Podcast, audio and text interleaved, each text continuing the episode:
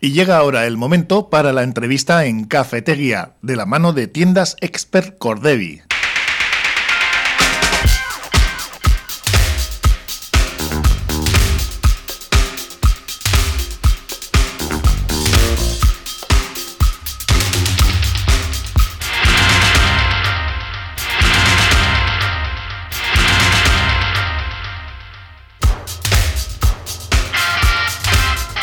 Y ya estamos con Iker Villalba. Nos vamos a tomar un café aquí con el eh, concejal del Partido Socialista de Euskadi, Euskadi Esquerra, concejal de Medio Ambiente del Ayuntamiento de Portugalete. Hola, ¿cómo estás? Hola, bueno, buenos días. ¿Qué tal, Iker? Eh, que vamos a hablar, bueno, tú llevas el Servicio de Deporte, Sanidad, Consumo de este año 700 también, ¿no? En el cual estamos este centenario 700 aniversario de la Fundación de la Villa y habéis hecho una llamada a la ciudadanía a cuidar de Portugalete más si cabe, ¿no?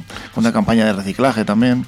Sí, la verdad es que estamos en un año muy muy muy especial y bueno, ya sabemos que los portugalujos cuidan mucho y quieren mucho a su villa, pero bueno, es un año especial en el que vamos a, a engalanar un poco la villa, todo el entorno, todos los jardines, todo pues la limpieza viaria se está intensificando y bueno, nuestra idea es tener este año pues un Portugalete como siempre reluciente. Eso es, eh, es lo suyo, ¿no? En un año, como decimos, muy especial en el cual, bueno, pues al final siempre, siempre, bueno, pues todo se ensucia, todo se estropea, hay que andar cuidándolo y en, ello estáis, ¿no?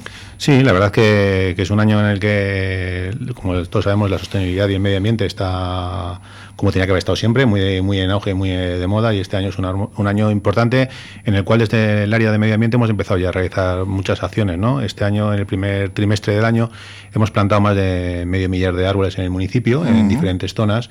Por ejemplo, en la zona de Riblas, donde estamos haciendo ahora una, una, zona de esparcimiento, hemos plantado 100 robles de una talla ya importante, y en el resto del municipio, aparte de la reposición que hemos ido realizando de árboles que por enfermedad o que se han ido deteriorando, los hemos ido sustituyendo, también hemos cambiado pues, los dos tiros que se cayeron en el, en el parque de la iglesia y hemos ido sustituyendo todo tipo de arbolado. En total, ya digo, más de 500 árboles en el municipio que muchas veces decimos que hay pocos árboles en Portugalete, pero el número de árboles en Portugalete ya extiende a, más de 11.000 árboles en Portugalete en todo lo que es el entorno. Fijaros que al final tenemos un, un territorio pequeñito y al final tenemos bastante bastante arbolado. Eso te iba a decir, ¿no? que también el, terreno generalmente está pues, eh, cubierto de cemento, ¿no? Está está, está peatonalizado o con carreteras. Pero tenemos grandes espacios de, esparcimiento, ¿no? Tenemos un parque de, la Florida, es un parque en el que tenemos un montón de árboles grandes mm. y, y, bonitos ejemplares, que es un, una zona verde de esparcimiento, tenemos la zona de Buenavista, toda esa zona de Campas también, que tenemos una zona, la zona nueva de Bayonti, que estamos, eh, aparte de acondicionando, donde tenemos hemos puesto los, los, bancos de material reciclado para sentarse y las papeleras, hemos, estamos haciendo la zona nueva, donde he dicho que planto, hemos plantado ya 100, 100 árboles, 100 robles, y bueno, seguimos eh, materializando esa, esa zona de esparcimiento que vamos a realizar allí, que es una zona con mucho más arbolado que intentamos que hasta a final de año lo tengamos todo ya, ya plantado. Y también tenemos que recordar la zona de Aceta, que tenemos una ladera ahí bastante grande de esparcimiento. Y bueno, y luego pues, pues, pequeñas zonas como el Parque Yacuría, otras zonas verdes del municipio que la verdad que, que si vas en, sí que es cierto Portugal tiene bastante como decimos bastante asfalto bastante cemento pero luego se ven zonas de, esparcimiento ¿eh? sí la zona de la ladera que tú mencionabas ahora de Aceta la verdad es que ha quedado espectacular con esas vistas a la ría y yo recuerdo que ahí había en su tiempo un murito que no te dejaba ver ni lo que había y esos restos ¿no? de la industrialización que ahora se han limpiado, se ha generado ahí una zona de esparcimiento realmente bonita. ¿eh? Pues sí, son muchos, muchos metros cuadrados también en el que hay mucha zona verde, también hay parte de, juegos para la gente joven, una especie de anfiteatro en el que la gente suele estar allí y bueno, es una zona que queremos poner un poco más en auge. Ahora están un poco realizando una, una obra que influye un poco en la zona más pegando hacia la ciudad de Que es cambiar la tubería de agua que va por de, agua que va por esa zona y bueno la idea es que esa zona también pues eh, pues darle un mayor auge con un mayor número de árboles que hemos plantado en la zona, pero este, en este caso no son árboles de talla que puedes verlos a primera vista cuando se plantan, sino que son de reforestación y hemos plantado en torno también unos 300 árboles de reforestación de diferentes especies. Eh, pues hemos plantado álamos, encinas, robles, y alguna otra más que ahora mismo no me mm, acuerdo, pero bastantes tipos de árboles. especies, ¿no? Ahí pues eh, siempre vemos, ¿no? Gente paseando, corriendo, haciendo deporte. Sí, mucha mucha gente joven haciendo deporte y mucha mm. gente mayor, que es una zona en la que, como dices, tú tienes unas vistas espectaculares hacia el Abra, el puente colgante y la mm. verdad que, que, es una zona que junto con el paseo de la, de la Canilla, pues es una zona única, ¿no? Hmm. La única y porque con esas vistas pues es, espectacular. realmente ahora lo que es la margen de la ría ha quedado una zona, ya desde ese estado hasta Santurchi prácticamente se puede decir, ¿no? Pues te puedes ir paseando por ahí hasta el faro, en fin, no sé, para dar un paseito bonito, ¿eh? Sí, es un paseito bonito en el cual también podemos eh, tener varias zonas donde la gente mayor siempre nos decía que quería dar un paseo y quería pararse, pues tenemos los baños, los baños de la canilla, que también en un futuro van a ser reformados y, muy cercano, y puedes pararse ahí a hacer ah, pues una paradita. Luego tenemos el baño que colocamos en, el conocido Parque de los Monos, pues también para hacer otra paradita. Bueno, y al final, pues son un par de paradas que tenemos entre Estado y Santurce que nos permiten hacer un itinerario para gente mayor. Y para gente joven, pues casi casi es como una pista de, entrenamiento, ¿no? Porque diariamente vemos a gente que va con corriendo, va dando un paseo, va andando rápido, bueno, pues hace una mm. actividad física que es importante. Hay en este campo un elemento que parece que va a desaparecer, como son los monopatines, porque ya las nuevas leyes de tráfico les excluyen de las zonas eh, peatonales y solo pueden circular por las carreteras. Sí, bueno, la nueva norma de tráfico lo que dice es que lo más importante para, para nosotros es que todo, todo uso de monopatín eh, eléctrico tiene que ser con un casco y con un chaleco reflectante, que eso es muy importante para la visualización de la gente y sobre todo para su seguridad.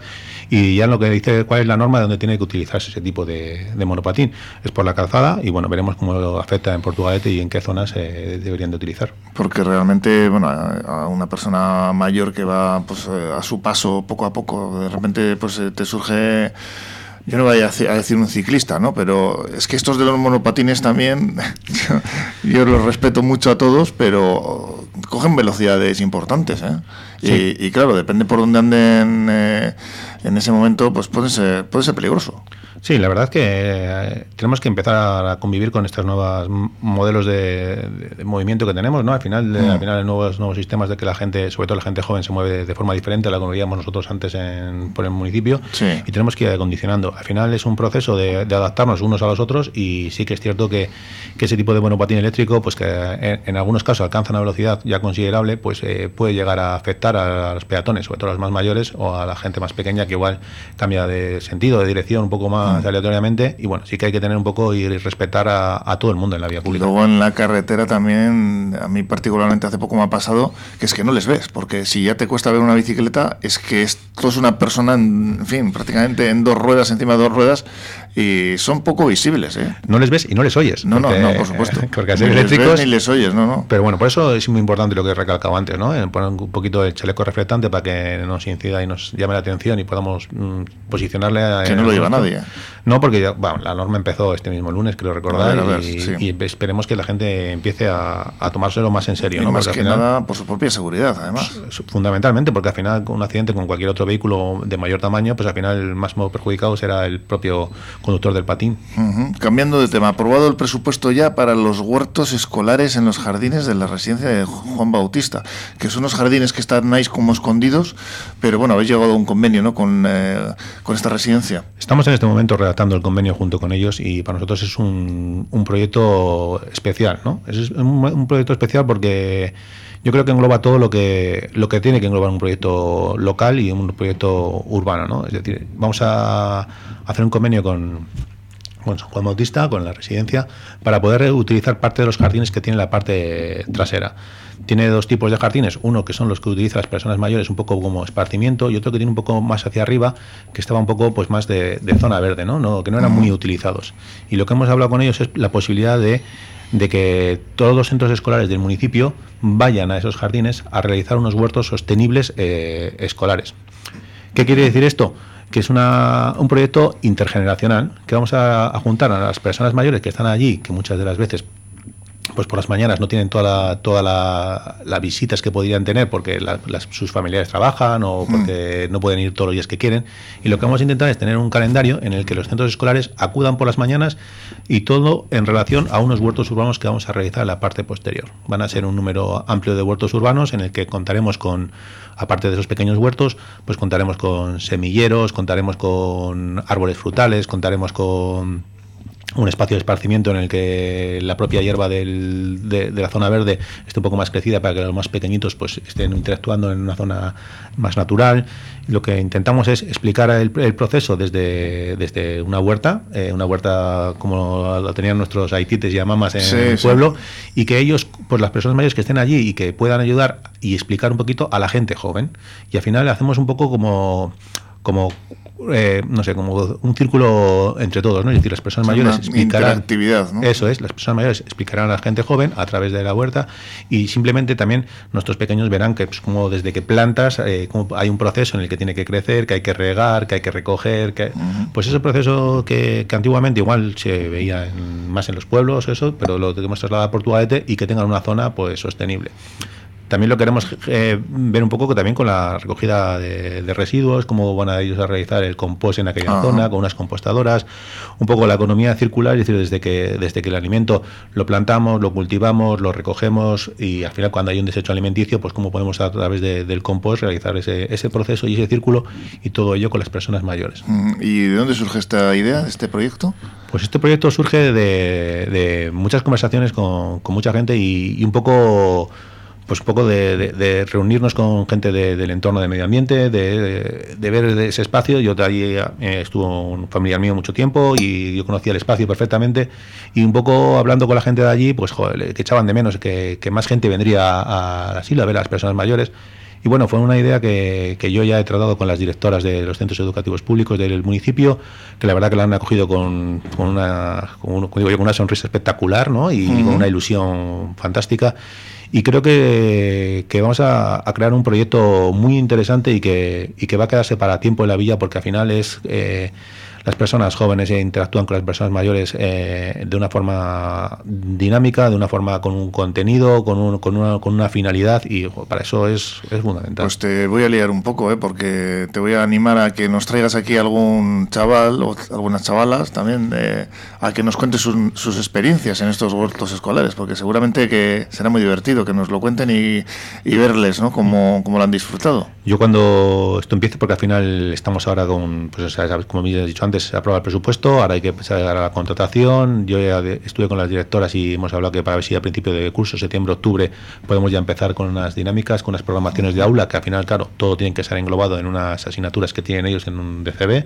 Y bueno, y al final eso tardará, pero yo estoy seguro que, que para finales de año lo tendremos y será algo de que se hablará en Portugal. Y además, curiosamente, coincide con el 700 aniversario y yo creo que es algo que, que puede perdurar ¿no? y que puede estar ahí, porque al final dinamizas un espacio que igual está un poco poco utilizado y haces, partícipe a no solo a las, personas que viven en, en ese entorno, porque yo estoy seguro que familiares que van a ver a, las personas que están allí, pues que al final verán cómo está ese municipio, esa zona, verán que hay gente joven corriendo, donde hay niños hay alegría y simplemente sacar esa sonrisa a las personas mayores que están allí, que muchas mm. veces por las mañanas salen al patio y no tienen más que dar un paseíto, simplemente que vean cómo las personas, los niños trabajan, juegan, eh, interactúan con ellos, mm. pues eso va a ser una cosa Imagino que habréis recibido una respuesta muy animosa por parte de los residentes, ¿no? Sobre todo, todavía los residentes, pues no, no hemos tratado con ellos, hemos tratado un poco con, con, los, con el patronato, que son los que gestionan la residencia, y la verdad que la han acogido con muy buena, con muy buena gana. decir, para ellos es, es fundamental que las personas mayores que tengan una, una, una buena forma de estar allí y una y buena compañía. Mm, y unas actividades, ¿no? Claro, y al final, como digo yo, qué mejor compañía que un niño que está todo el día riendo, saltando, que les va a decir, pues eso es una cosa que va a quedar muy, muy Pues hablaremos con ellos, ¿eh? Ya te emplazo a que nos traigas por aquí tanto a, a personas mayores como a los niños que vayan a disfrutar de estos huertos escolares en los jardines de esta residencia. Pues yo creo que cuando, cuando empecemos, pues yo creo que también que mm. venga también desde la, desde la residencia, que vengan también a contarnos, lo vendremos todos juntos y yo creo que junto a niños mayores y los que hemos participado en la elaboración de este proyecto, pues contemos aquí. Sí, sí, hablaremos ahí aquí con todos ¿eh? y de momento pues nos has puesto un poco al día sobre esas áreas en las que estás, eh, Iker, eh, aquí en el ayuntamiento, con deporte,